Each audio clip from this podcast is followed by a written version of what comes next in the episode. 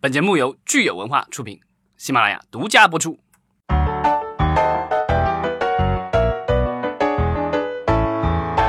欢迎大家收听新一期的影视观察，我是老张。我是九千，我是大米。对，首先我们要庆祝一下，我们有一位这个影视观察宝宝已经诞生了，所以实习不在，大家知道为什么了？恭喜一下，恭喜一下！恭喜！对，然后那个，那咱们就是接着说一下，也是比较喜庆的一个事情，就是我们刚刚度过了这个漫长的国庆假期，漫长吗？挺长的。嗯，对于你们没有孩子这些人来说，就是觉得比较悠哉，对吧？当你有孩子的时候，你就知道放过过年和放假的时候，这种时候就是属于啊，懂。好的，比上班还累。所以大家假期有去看电影吗？啊，很遗憾啊，我没有这个走进电影院。当然，这个就是各个我们的这个就节前聊的这几部啊国庆的献礼片，其实这段时间都是铺天盖地的。然后呃，甚至有一些影片，因为他们的这个投资方的这个或者是呃营营销联合营销的这个合作方的这个原因的呃这个沾他们的光吧，算是破天荒的都已经上了电视广告了，在央视上有广告出现。但是。国庆这个整个还是说是最快破五百亿的记录，也是还是打破了，是吧？我们整体的票房还是很不错的。对，因为在国庆之前，我们同期的票房跟去年比其实是跌了。嗯，对。然后呢，在国庆这几天的话，我们迅速的赶上了，并且这个比去年更快的超过了五百亿。国庆档七天，我们的。二零一九年度达到的累计票房是五百二十二点二亿，然后国庆档这七天贡献了啊，二零一九年的国庆档七天贡献了四十三点八亿票房，嗯，超过了去年。对，如果把九月三十号那个档期的首映，就是因为正好赶上一个，就是前一天也是算是周末吧，然后但只是一个工作日的周末。对对对，然后累计票房也突破了五十亿，就整个八天就突破了五十亿。对，因为好多片子选择在了九月三十号那天晚上上，对。大家都是提前一天，就是提前抢抢占这个桥头堡嘛。对，有人戏称这个是小春节档。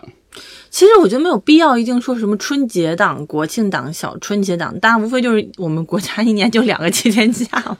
对，一个春节，一个。年纪小的这个朋友们可能都记不得，曾经在遥远的过去，我们五一也是有七天长假的。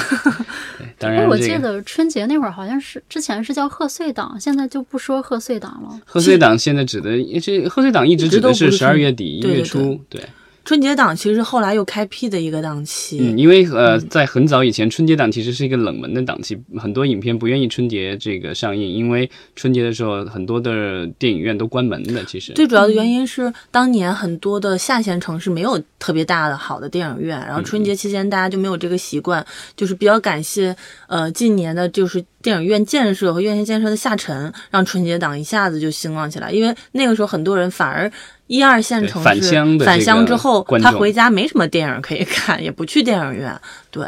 然后那个时候就是在贺岁档，就是十二月底的这个年底，就是说白了跟元旦档接档的时候是抢占的大片的上档的大位。比如说前一阵子大家集中怀念的《风声》之类的这些国产大片，都是贺岁档曾经的那个霸主。嗯嗯，对，这一次七天的创造的票房记录的话，其实除了呃总体的票房超越了去年以外的话。呃，今年的话还有一个这个就是统计出来的是 IMAX 的票房在国庆档的期间呢是突破了首次突破了一亿人民币，有一点零五亿。嗯，就说到这个，我就想起来还是一个国庆期间的真事儿。我一个亲戚他们三代同堂去看了《我和我的祖国》，看的也是 IMAX 的版本。哦。然后呢，那个里边就是那个奶奶看了一半就觉得，一个是这个声效太大。嗯，这个耳膜受不了，还有就是时间太长了，对，然后就中途出来了，然后那个小孙子后来也出来了，呃，这个事情呢，其实也就验证了之前老张说的时时长的问题，嗯，就还是一个挺好玩的事情。对，当然是就是说，其实这个就国庆档期间，其实比较有意思的是，七天的票房下来的话，呃，刚开始前几天是这个我和我的祖国领先。啊，这个我觉得就是这个是我国庆节前我的感受，因为我觉得这部还是够主旋律，然后我我觉得它可能因为会有有包场啊，或者有其他的这个大家的爱国情怀的这个抒发，可能会让它票房起来。但是我没有想到是在后来几天的话，中国机长反而这个就是反超了。嗯啊，当然好像累计下来，现在好像中国机长的累计票房还是没有超过《我和我的祖国》。嗯嗯啊，因为比如说到今天这个是十月十号了，嗯我们在下午啊三点多钟，然后一看这个累计的票房的话，啊，在猫眼上，《我和我的祖国》是二十三点六三亿。啊，那中国机长是二十一点五一亿，虽然很接近了，但是这个我和我的祖国还是有一点领先的，因为在呃国庆的第一天，呃，尤其啊这这其实，在九月三十号这个票房就已经很惊人了。嗯啊，我们看这个第一天的话，我和我的祖国有二点九八亿的这个票房，就是九月三十号那天，而中国机长是二点六四亿，紧追其后了。但是到那个到了第呃十月一号的时候，我和我的祖国一下子到了六点七八亿，而中国机长只是五点二亿，这样差距其实就拉开了。嗯，但攀登者，我觉得就是从阵容上来说，他其实也挺强大的。然后呃，香港的商业片导演第一第一次导这种主旋律爱国片，然后又是徐克监制，对吧？然后大家跟然后有吴吴京的参与，然后大家之前一直说这个吴京是福将，然后只要他参与的片子都会热卖，对吧？对，当然是这个攀登者的话，其实在这几部片子里的话，啊，算是这个排在第三位了，而且和前者的这个差距其实是挺大的。我们可以看一下，就是到今天的话，十月十号，攀登者现在还没有过十亿，其他两部片子都已经过了二十亿了。我记得呃上映没几天，《攀登者》的口碑就出现了问题。当时好像是说，片子里的女性角色并没有，就是女性角色太怎么讲呢？就是太单一了。嗯嗯然后这么一个主旋律的电影，然后女性角色只是在里边起到了，只是起到了感情的作用，并没有把当时的那些真实故事里边的女性角色那么立体化的呈现出来。我觉得这个也是香北上的香港导演他在操纵这种。大呃主旋律的电影，就是这种大格局的主旋律电影的时候，经常会犯的一个错误。嗯，但其实之前的几部那个建国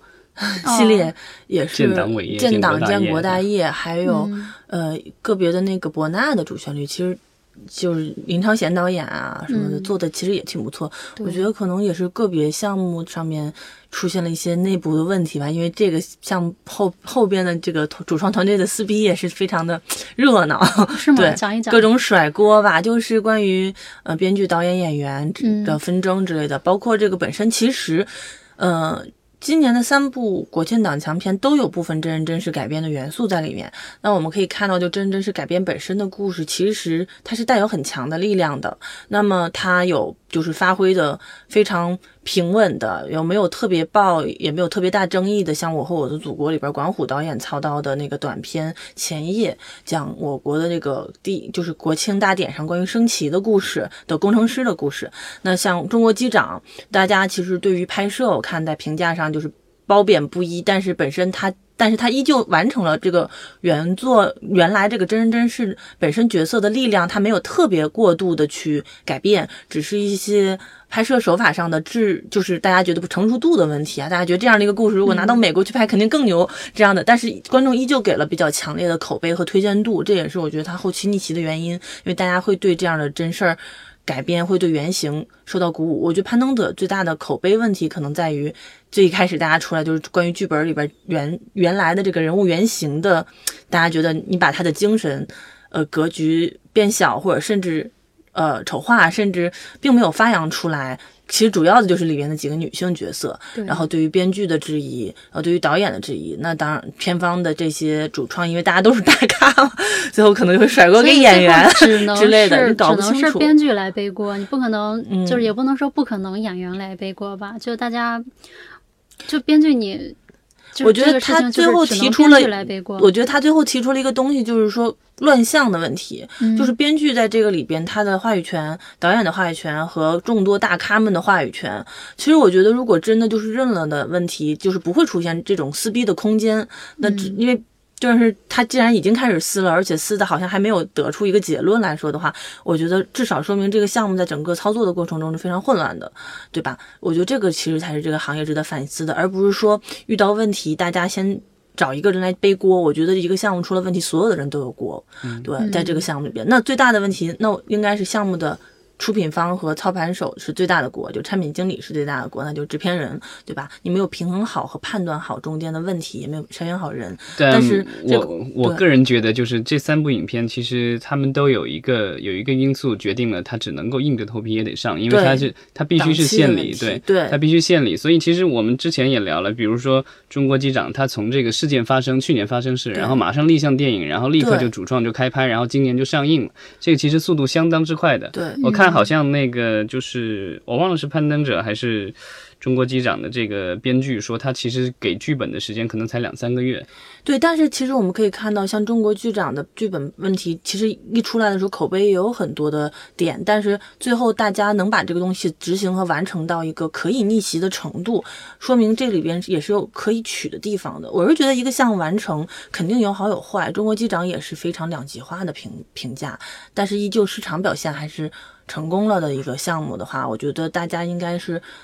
即使项目成功了，也要冷静的分析这里边的问题。但是如果项目不成功，其实也不用一棒子打死什么，或者说大家变得撕的很难看。我觉得就是下一次操盘中间有可以吸收的问题，都是可以。包括我和我的祖国也不是说，其实前两天我们还聊嘛，我和我祖国里边有啊某些特殊问题之类的那种，对它也有褒贬不一，但是他肯定吃了一个献礼片加上拼盘电影的优势，就是。我觉得观众包容度是特别大的，比如说七个故事里边有一个能打动观众，大家都特别愿意推荐这种片子，它反而比一个就是完整的故事的包容度要高。但中国机长也是个群像戏，我也发现一个问题，就是群像戏里边有一个角色让观众觉得巨好，大家也就觉得啊，其他的演员是吧，有一些演的不怎么样，我们也也没关系，因为有一个角色特别的，就是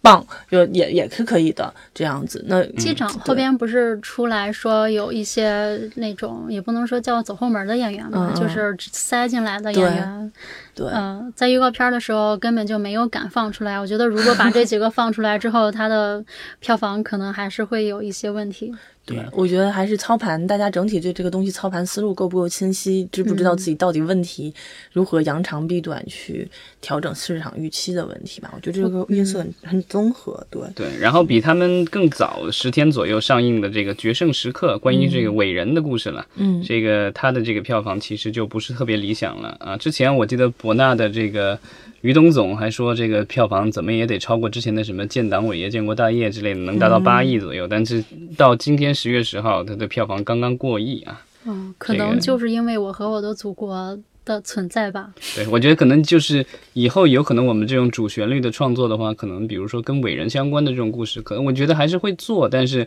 更多的大家可能还是会想往更商业方面的这个这个方向去做，然后可能会更多的是关注这个普通人。对我和嗯我的祖国是一个风向，我觉得导向还是比较明确的，嗯这个可能让观众很意外。对。对，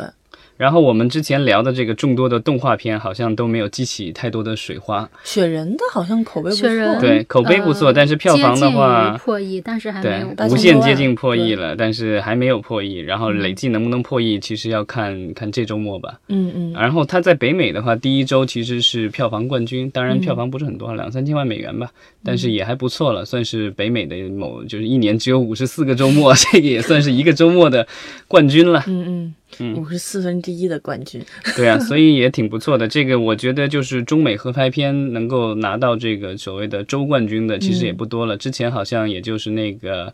呃，巨齿鲨好像拿这个连连应该巨齿鲨好像有连续几周是周冠军，然后这次的话，雪人奇缘也算是不错的一个成绩动画。片挺不错的了。嗯嗯嗯。嗯啊，然后这个哪吒其实还在上映，已经上映了七十七天了，累计票房已经无限接近五十亿了。当然，这个呃这几天最重大的消息当然是我们今年的这个申奥大片就是哪吒了。所以呢，就是恭喜大家为这样的一部片子做出了巨大的贡献，同时把它推向了这个这个申奥之路啊。当然，就送了一张去洛杉矶的机票，这种 没有，基本上我觉得能够得到提名的可能性很小了，所以我们觉得就是大大家乐呵一下就行了。边大家在家里就乐乐呵一下就好了。嗯。然后前几天看有没到有感觉到乐呵？就自嗨一下。前几天看到罗小黑战记的团队发了一条海报说。好像是叫什么呢？恭喜唯一一部啊，不是恭喜唯一一部由哪吒出演的没有破四亿的电影《罗小黑战记》诞生，就是说它的总票房依然没有破四亿。但是我觉得三点一二亿这个数据也还挺好了，这个数据基本上能够支撑它再出第二部、第三部吧。对对对这个肯定一直在做，而且罗小黑的衍生品一直卖的都挺好的。嗯，他就是在番剧哩哩啦啦的那么播的情况下，买衍生品在淘宝上都已经是开始，基本上是很很强势的一部 IP 了。嗯对，所以它这个后边已经确定要继续做了。然后我还今天刚看到那个圈儿那朋友说他在京都要加场，所以后续准备看关注一下他的全在日本的票房和全球总收入的一个点，是不是能够帮他再多赚点儿？对，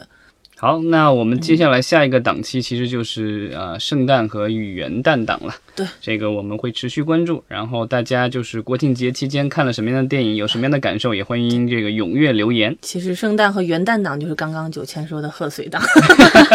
我们关注一下贺岁档啊，圣诞档听起来很像北美的档期。